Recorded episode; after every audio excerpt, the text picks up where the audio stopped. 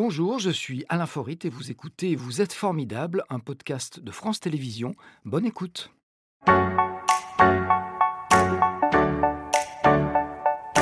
André Manoukian. Bonjour maître. Bonjour Alain, mais non. Un petit namasté comme ça. je vous Namasté. Vous êtes, faut-il le rappeler, musicien, mais aussi acteur, animateur, chroniqueur radio, juré télécrochet, écrivain, patron de festival, Pygmalion, j'en oublie. Ah Ouais, ouais, mais c'est musicien, musicien, voilà. Avant ça. tout. Bah ouais, c'est le navire amiral. S'il y avait une hiérarchie, c'est le plus important. C'est voilà, en tant que musicien, je, je- je parle de musique, donc euh, je, je- je suis à la radio et en même temps j'écris et tout, mais voilà, c'est en tant que musicien que j'interviens. euh, C'est votre essence même. exactement. J'aurais pu rajouter, on y a échappé, médecin, parce que vous avez fait un an de médecine, je crois que vous avez fait Six mois de médecine, ça vous qualifie pas de médecin, heureusement. J'aurais pu dire. On vous qualifie de boulimique, alors pas forcément d'hyperactif, et vous vous répondez que c'est parce que vous ne savez pas dire non. Est-ce que c'est que ça?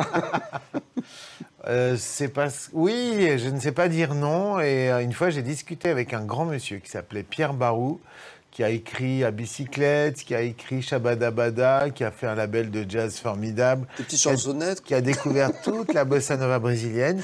Et lui il m'a dit, moi, je suis pire que toi. Et j'ai transformé ça, j'appelle ça le, de- le devoir de disponibilité. Et dit, c'est en faisant ça que j'ai fait ma carrière. Il s'achète dans les années 60 une caméra 16 mm, personne n'en a. Il a un copain caméraman qui dit, je pars faire un reportage au Brésil, tu me la prêtes? Il dit oui. Trois jours avant, le gars tombe malade, il dit, tu vas me remplacer au Brésil?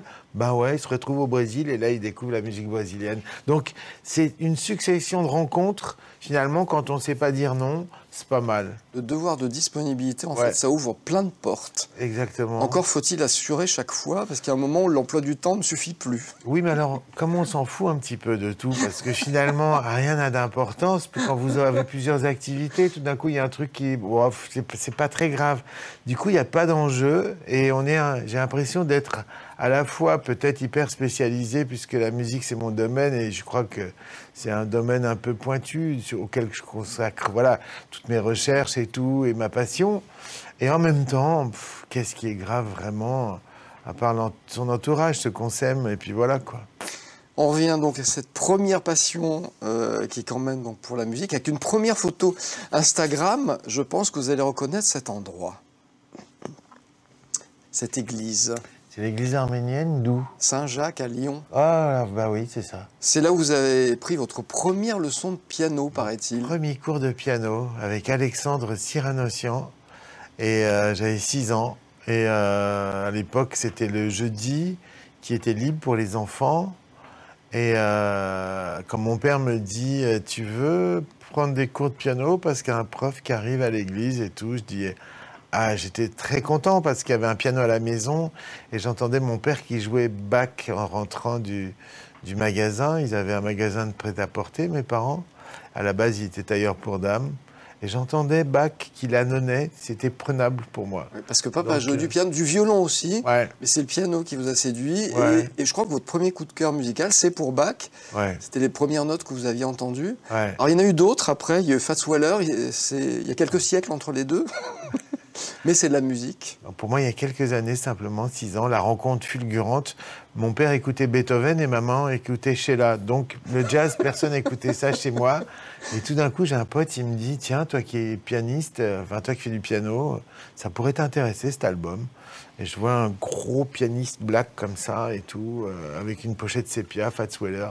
J'écoute ça, c'était le temps où on allait dans les magasins de disques et où on- il y avait des cabines, on écoutait avec un son de dingue et tout. Oh et là, je, ouais, je m'en rappelle comme si c'était hier, rencontre fulgurante. Tout d'un coup, ça me, ça, m'a pris. J'ai été pris d'une- super émotion. Et c'est bien des années plus tard que j'ai compris peut-être pourquoi j'aimais cette musique de jazz. On vous voit au piano là. Il y a une relation particulière avec cet instrument? Elodie Gardot, regardez comme elle est belle. Quelle voix de dingue. Avant d'avoir au rendez-vous, mon amour. Alors là, on est content quand on fait un duo avec elle, je vous dis pas. on se dit, je regrette pas toutes ces heures où j'étais enfermé dans mon placard. C'est pour Avec ça la musique aussi, pour partager avec des, avec des chanteurs, avec Ouais. le public aussi. Alors vous me dites, il y a une relation particulière avec le piano. Moi, quand enfant, j'avais de la chance parce que les jeux vidéo n'existaient pas, donc je rentrais de l'école, je jetais mon cartable et je, je me mettais derrière le piano. C'était mon, c'était mon jeu. On dit jouer la musique. Et je cherchais. Je lisais les partitions, mais j'aimais bien euh, reproduire ce que, ce que j'écoutais. Et après, le piano est un instrument particulier. C'est l'instrument le moins sensuel qui soit. Parce qu'entre le- entre la corde qui vibre et, euh, et votre corps à vous, il y a toute une mécanique Ouais. qui crée la distance. exact, bah, qui crée, oui, le Contrairement le au violon qu'on voilà. a contre soi. Non seulement il l'a contre soi, mais c'est avec son doigt qui va, qui va, qui, va faire vibrer la corde. La guitare, c'est pareil, il l'a contre soi. Et malgré ces courroies de transmission, ça marche. Et du coup, on met un moment. J'ai eu la chance, j'avais une très bonne prof. euh, J'ai commencé à 6 ans avec une prof de piano et à 12 ans, j'ai changé. Elle s'appelait Madame Bellicard, elle habitait rue Garibaldi. J'arrivais chez elle, c'était une grosse dame gourmande. Ça, c'est très important. Il y avait toujours des bonbons sur son piano. Et quand j'ai joué, moi j'ai joué une toccata pour l'impressionner et tout, elle m'a dit Arrête, tu vas casser mon piano. Et là, j'étais déçu. Et elle me dit Une note, ça rebondit, c'est comme une balle. Elle m'a appris, j'ai eu une prof de piano classique qui m'a appris la sensualité. C'est-à-dire, et, et là, du coup, euh, et comme elle était gourmande, mais elle prenait tout avec gourmandise. Et c'est génial. Voilà. L'église arménienne de Lyon, donc Mmh. on vient de voir, vous êtes né à Lyon, vous êtes d'origine arménienne. Mmh. Alors ça, ça ça aussi, c'est un, un héritage. Il y a l'héritage de la musique de papa et de la famille. Et vous m'avez dit un jour, il y a une dizaine d'années au moins, que vous, n'avez, vous avez toujours détesté l'esprit communautariste. Est-ce que vous devenez quand même, malgré vous, j'allais dire, l'ambassadeur? De ce peuple Oui, euh, bah, j'ai détesté l'esprit communautariste, et mon père aussi, parce que lui, il en a carrément souffert. Et puis, il est une génération où il fallait s'intégrer à tout prix, être meilleur que les autres, euh, euh, voilà, parler français mieux que les camarades. et il y avait ce devoir qu'ont eu tous les immigrés arméniens. Déjà, l'idée, c'est d'être à la fois respectueux pour le pays qui nous accueille, qui nous sauve, qui nous sauve d'un massacre abominable. Pas que pour les immigrés arméniens, mais que j'allais dire pour tous les immigrés de cette époque-là. En tout cas, moi, je peux juste parler de, de ceux de ma communauté, mais j'ai rencontré Juliette aussi, la chanteuse, vous savez, qui est d'origine kabyle, et elle me disait, son grand-père lui disait la même chose. C'est peut-être une histoire de génération. Tu dois être meilleur que les autres à l'école. Tu dois être meilleur, tu dois prouver tu- que, que, que- pas que tu es leur égal, mais tu- pour, pour que tu sois leur égal, il faut que tu sois plus forte et que tu te dépasses. Ouais. Il y a, une notion d'intégration exigence. Et puis après, le communautarisme, d'une certaine manière, c'est le retour sur soi. Et euh, mon père a très vite euh, m'a transmis les valeurs d'universalisme, la philosophie, la musique, pour justement pour s'ouvrir sur le monde. Déjà pour se laver la tête de voilà des, des- des- des turpitudes et des massacres qu'on a subis, puisqu'on est tous tous les Français d'origine arménienne, comme disait Charles Aznavour, mais tous les Arméniens qui sont dispersés dans toute la diaspora, euh, dans le monde entier, on est des survivants de, massacres qui n'ont toujours pas été reconnus par, les enfants de ceux qui les ont perpétrés. C'était un autre débat. Mais du coup, moi, je me suis construit. euh, bon, dans ma jeunesse, c'était euh, voilà, c'était les, c'était les gauchistes, c'était génial. Je, au lycée Ampère. Je venais du lycée Ampère-Sac, c'était tranquille. Mais la, la- la- ma terminale, je l'ai passée au lycée Ampère-Bourse. Tout d'un coup, j'arrive, je vois des gars avec des drapeaux, euh, avec des foulards, avec des lunettes cerclées, des filles qui sentaient bon le patchouli. Il y a mégaphone, premier jour de rentrée, gr- grève. Je comprenais rien ce qu'ils disaient. Une... Mais tout de suite, je les ai vus, je dis c'est mes frères, c'est mes frangins. Deuxième photo Instagram, on la voit tout de suite. C'est une maison que vous reconnaissez évidemment. C'est la Tournette. Alors la Tournette, il faut savoir, c'est le nom euh, du sommet du massif des Bornes, un massif alpin. C'est aussi le surnom de cette ancienne maison de Maurice Herzog, immense alpiniste et homme politique à Chamonix. Et cette maison, c'est aujourd'hui une maison des artistes, grâce Ouais. à vous. Ouais. Euh, oui, je- je- bah, euh, j'ai créé d'abord à Chamonix un festival qui s'appelle le Cosmo Jazz. Alors Ouais. donc il y a 15 ans, ma meuf, elle a pété les plombs, elle a, on allait passer nos vacances à Chamonix. Elle me dit, au fait, j'ai inscrit les enfants à l'école. Je dis, ben, heureusement. Elle me dit, non, mais à Chamonix, je fais what? Et bon, du coup, alors j'étais ravi parce que j'étais un peu élevé là-bas. C'était, moi, je suis lyonnais, mais on allait passer toutes nos vacances là-bas. Cinq ans, j'ai fait du préventorium aussi. Enfin, je vous raconte ma vie sexuelle. J'ai viré ma cutie, donc il fallait l'air de bon des seins des montagnes. Ce qui ravit papa, qui était plutôt Mont Blanc, maman était plutôt Méditerranée. C'est encore papa qui a gagné sur ce coup-là. Oh, ça, c'est des. Ça, c'est Cosmo Jazz Ouais, Ça, c'est. Cosmo Jazz Festival avec euh, Émotion, le barrage, avec une création. Regardez les danseurs sur. Wow, pétard. C'est magnifique. Ouais, ça rigole pas. Oui, il y a une fierté quand même d'avoir euh, mis ça en place. Mais ouais, du coup, me voilà à Chamonix, je m'embête un peu sans musique. Je vais voir le maire Éric Fournier. Je lui dis, j'aimerais bien faire un festival. Il me dit, mais la salle des fêtes a cramé. Je dis, non, non, mais en altitude. Il m'a dit, banco. Et là, c'est parti. Et puis après, il y a la maison. euh, La Tournette. La Tournette, qui est, que, que- que la, la mairie savait pas quoi en faire. Elle avait racheté à Herzog. C'est trop petit pour en faire un musée et tout. Moi, je dis, écoutez, et si je peux vous en faire une résidence d'artiste Et c'est ce qui s'est passé. J'ai foutu mon studio au sous-sol. Et puis des concerts pour les chamonniards et tout. Ça rouvre maintenant bientôt avec le Covid, c'était un peu compliqué. Et voilà quoi. Alors il y a un lien quand même entre Chamonix et Lyon, parce que vous êtes né à la Croix-Rousse, Ouais, qui est un quartier dans lequel il y a ce qu'on appelle le gros caillou. ouais. Et alors je sais pas si c'est une légende ou pas, mais ce gros caillou, il viendrait des Alpes. Mais ouais. Ils ont été transport- transportés parmi les alluvions. Exactement, il y a 40 000 ans, euh, le glacier, euh, les glaciers alpins euh, arrivaient jusqu'à Lyon et, et- et ils, se sont arrêtés là. Le dernier caillou, c'est la Croix-Rousse. Donc vous avez on remonté le aussi. chemin du gros caillou. avec- Alors voilà, de- de- je dis que je suis comme un saumon, je remonte le courant euh, pour me reproduire et mourir. enfin, pas mourir tout de suite, mais me reproduire, bon, peut-être pas encore, je sais pas. Donc vos passions, on a dit, il y a la musique, il y a le ski, la philosophie, la randonnée. La nature est importante dans votre vie. Les Lyonnais vous voient de temps en temps vous balader dans le, le parc de la Tête d'Or. C'est toujours le cas? La montagne, la montagne, la nature, la nature et la musique, c'est une religion. C'est très allemand. Mon père était germaniste, euh, même s'il était dans la résistance. Mais je veux dire, voilà, c'est les, ouais, c'est Goethe, c'est Beethoven, c'est Schiller. C'est quand on aime la musique, tout d'un coup, on a un autre rapport à la nature. Nietzsche disait, je ne peux pas, je ne peux penser qu'en marchant. Et c'est vrai que, encore une fois, c'est mon père qui nous a éduqués à ça.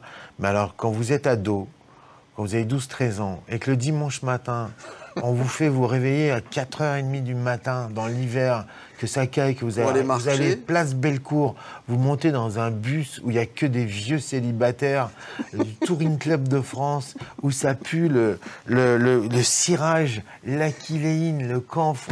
Je vous- on- Et la cigarette à l'époque Et ouais, vous voyez encore que c'était des sportifs. Je pense pas qu'ils fumaient beaucoup, mais. Mais, et deux heures plus tard, vous êtes dans les plus beaux coins des Alpes. Et bon, voilà. Donc, euh, on se la fermait. Pas on penser sans marcher, c'est les, pé- les péripatéticiens. Ouais, C'est ça, ça vient de là. Vous avez fait le tour du Mont Blanc avec votre père à l'âge de 13 ans, je crois. ouais. On parlait pas de chau- réchauffement climatique à l'époque. C'est un truc auquel vous êtes sensible, ça, par exemple, ou pas? Fou, bah oui, évidemment. Mais je suis plutôt. Je suis un peu cinglé, je suis optimiste. Je pense que. Je pense que vu qu'on est dans l'anthropocène, hein, c'est-à-dire une ère où euh, l'homme influe sur la nature, dans le négatif, maintenant qu'on est au courant et qu'on a toute la techno euh, possible et inimaginable, vous vous rendez compte qu'on est en train de pouvoir euh, presque nous améliorer. On parle d'homme augmenté.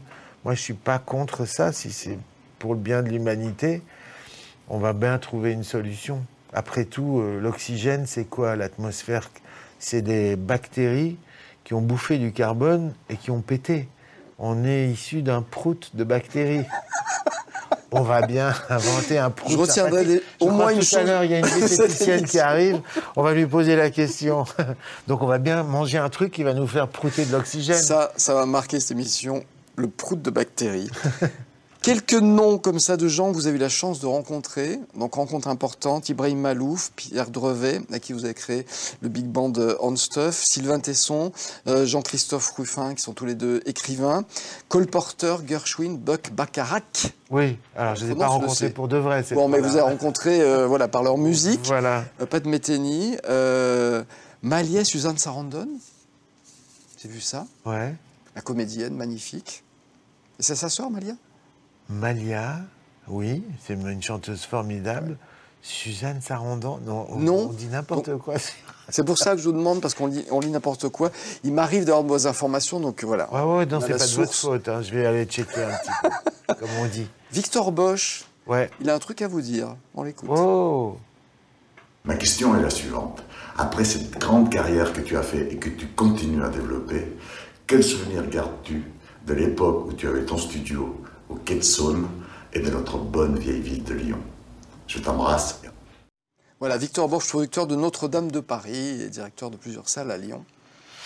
Bah, J'ai un souvenir assez ému parce que c'est ici que je me suis refabriqué. Euh, quand on est musicien de province, parce que Lyon, c'était quand même, même si c'est la capitale des Gaules, j'aime bien dire ça, Il n'y avait pas le TGV à l'époque. il n'y avait pas le TGV. On est, on, on est tous tentés par aller à Paris. C'est vraiment le. C'est Lucien de Rubempré, hein, c'est le syndrome, les illusions perdues. Qu'est-ce que je fais? Alors, Angoulême, c'est un grand poète. Il, monte à Paris, mais je risque de perdre mon art. Il y a ce débat dans les musiciens. Moi, mes potes, ils me disaient, tu, tu veux- il y en a qui me disaient, tu vas perdre ton âme là-bas. Euh, tu montes pour faire du jazz et tu, te fi- tu finis en accompagnant Henri Casaraï. Donc, c'est arrivé à des bons potes et tout ça, parce qu'on est obligé de vivre. Vous l'avez pas perdu, votre âme? Moi, je, je- je suis parti avec un chanteur qui s'appelait Nicolas Perrac. Et puis, ça marchait plus trop. Et du coup, obligé de revenir à Lyon. Et là, là tous vos potes qui disaient n'y va pas, ils ont la banane. Parce qu'ils parce qu'ils ont peur d'y aller. Et ils vous voient vous casser la figure d'une certaine manière.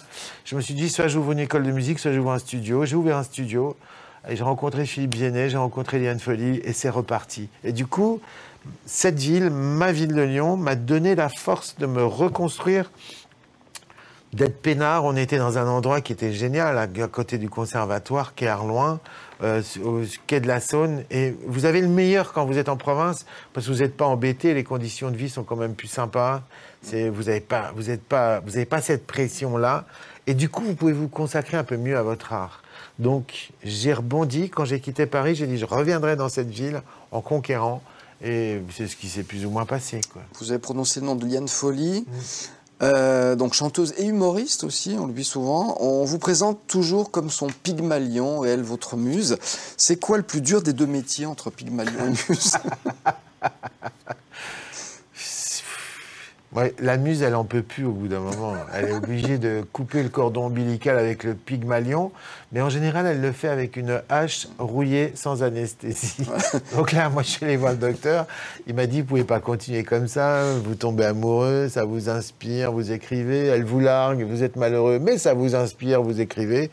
Vous retombez amoureux d'une autre. Il m'a dit, mettez votre libido dans le piano. Et c'est ce que je fais maintenant. C'est une relation qui est difficile à faire durer très longtemps. Oui, mais c'est euh, c'est une relation qui est, euh, je dirais, qui est assez formidable. Mais c'est une relation. C'est un psy qui m'a dit ça. C'est morbide. C'est morbide parce que vous, en tant que Pygmalion, vous avez toute votre vie qui est représentée par une seule personne. Elle représentait ma musique, mon amour, ma vie sociale, ma réussite. Mon père, il me disait, mais et toi dans tout ça Je disais, moi, c'est elle. Faut le faire pour dire cette phrase. Donc, quand elle s'en va, euh, vous êtes un peu dépeuplé. Et là, il faut se repeupler. C'est vous qui dites qu'il faut qu'il y ait du désir dans la création artistique. Quand il n'y a plus de désir, il n'y a plus de création. Ah ben oui, c'est c'est la base de tout. C'est euh, ce que les Grecs appellent l'éros, mais l'éros, c'est pas c'est pas que des choses érotiques et tout. C'est la c'est la pulsion de vie. Voilà, exactement. C'est ce qui fait tout pousser. C'est ce qui fait pousser les petits pains au chocolat, tout Vous ça. les mangez si vous voulez. La musique, on y revient. Il y a une actualité, il y a un spectacle qui tourne. On va en voir un teaser, on n'a pas mieux. Mais teaser, c'est fait Il pour. y avait euh, bien des feux de camp des fois. Mais je fais quoi moi avec ce truc-là? Et en plus de ça, c'est assez agréable. Ça fait un peu des chatouilles. Bah, L'idée, c'est de retrouver des sensations, quoi. Après, je me suis dit, tiens, ici, j'essaye avec des accessoires? C'est un one-man show musical. Ouais. Va dire ça comme ça, un spectacle dans lequel vous êtes au piano, mais aussi un, exercice que vous adorez, c'est le talent de vulgarisateur. On va annoncer quelques dates rapidement. Le 29 janvier à l'Arbrel, c'est dans le Rhône. Le 17 mars au Toit Rouge à Montélimar, c'est dans la Drôme. Les 7 et 8 avril au Théâtre du Parc d'Andrézieux-Boutéon, c'est dans la Loire. Le 14 octobre au Théâtre de la Maison du Peuple à Pierre-Bénite, c'est dans le Rhône aussi. Et puis un duo avec China Moses le 15 mars au Manège à Vienne, en Isère. Et un duo avec Jean-François Zigel le 16 mars au Toit Rouge à Montélimar, c'est dans la Drôme. Et on passe à la question formidable, vous n'y échappez pas. Elle arrive. Dédé, si vous me le permettez, la journaliste et humoriste belge Charline Vanhoenacker a affirmé que vous étiez capable de faire le lien entre Sheila et le stérilet afghan. Vous le prenez comme un compliment? Ah ouais, j'adore. Oui, faire des liens entre des choses improbables. Vous avez l'art de faire le grand écart. Ouais, une fois, il y a même un journaliste suisse qui s'appelle euh, Arnaud qui m'a dit, euh, qui dit, écrivait en disant il est capable de faire de la philosophie sur euh, une rivière asséchée. Belle image aussi. voilà, mais tout, tout, tout est lié. Hein. Il y a un écrivain que j'adorais qui s'appelle Umberto Eco. Et il disait dans un bouquin génial qui s'appelle Le pendule de Foucault, en fait, tout est proportion. Quand je sors de chez moi, entre, entre la porte de mon immeuble et la prochaine Vespasienne, la prochaine, voilà, le pissoir, bah, il y a sûrement une proportion entre cette distance et la distance de la Terre à la Lune. Et du coup, vous relativisez, mais en même temps, vous, vous dites qu'on a des outils formidables. Et la pensée analogique, j'aime beaucoup. Quelqu'un de formidable, c'est quoi pour vous? Ah, quelqu'un de formidable, c'est... Euh, Bon, il y a de l'altruisme, j'allais dire, y a, mais peut-être la définition, c'est de se dire, à force d'être euh, ouvert sur les autres, on ne considère plus l'autre comme une, un étranger ou comme une agression, mais euh, et là on est, on commence à être bien dans sa peau. En fait, quelqu'un de formidable, c'est quelqu'un de qui comprend le monde, sa place dans le monde, et qui comprend que finalement, quand on donne, on ouvre les portes, et puis, euh, et puis on peut même avoir la méditation de Spinoza. Qui nous fait Merci André. Une Attendez, j'ai pas fini que le monde est une extension infinie de soi-même. Et là, c'est une belle définition. C'était Vous êtes formidable, un podcast de France Télévisions. S'il vous a plu, n'hésitez pas à vous abonner. Vous pouvez également retrouver les replays de l'émission en vidéo sur France.tv.